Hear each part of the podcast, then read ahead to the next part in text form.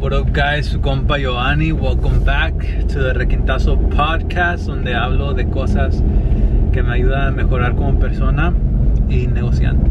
So this podcast is gonna go out to all the, the músicos, all the homies, cause honestly I've been I've been neglecting you guys. I know how it feels to have no one believe in you. Like you have this huge dream, right? And you tell you tell your parents, you tell your family, and they're like instead of motivating you and being like oh you could do it. I believe in you. Tú, tú puedes. They're like nah you can never do that. Like don't even try. It happens.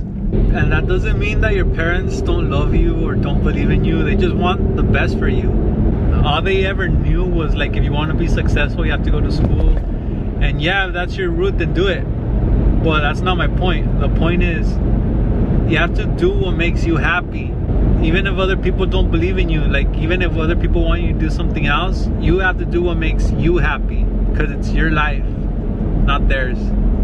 A lot of musicos dreams their dream is basically to to be known right? To be signed by a label and like to be known in this industry because that's like a big dream. And like having people recognize who you are and recognize your music and your talent i'm not gonna lie it feels good.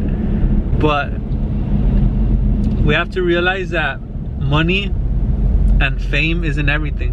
Are you really doing music because you want that?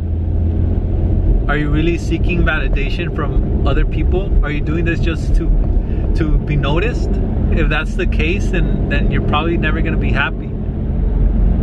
But if you're doing music because you actually love to do it and you do this for fun you're always playing and shit then keep on doing it because it's gonna make you even more happier. And you don't even fucking care about the money or the fame. If that's the case then you're already happy. You already made it. Like you don't need to be signed. You already made it so that's the first step. Ask yourself why are you doing this? And if it's because music makes you happy like it does for me then keep on doing it. Like why the fuck should you stop just because some other people tells you that oh you're never gonna make it and shit? Like you're already happy doing it. Like keep on doing it. But my next point some of our dreams is to like make money from music. And if that's the case that's cool too music is a big market and there's room for everyone. But saying that we have to take into account a couple of things right? So not everyone's gonna make it. But i truly believe that everyone could start making money from music because music is like a huge market. There's a whole bunch of people who listen to corridos right now or if that's what you play or any other type of music.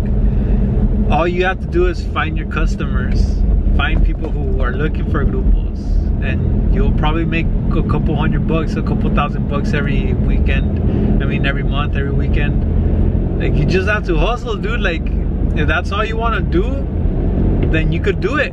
There's nothing stopping you. I get a lot of messages from people saying giovanni can i study and play music at the same time? And i'm like fuck yeah you can. Like what's stopping you dude? You could study you could do music on your free time and make extra cash once you graduate you could get a job and you could still keep on doing music if that's what you love and make extra money on the side. Like this is a good opportunity for you. It's like a skill you could use that could help you improve your life. Like if you love to do this keep on doing it. This is basically a short podcast. Hope this video helped you out a bit. If it did please share it. And i'll see you in the next podcast. Later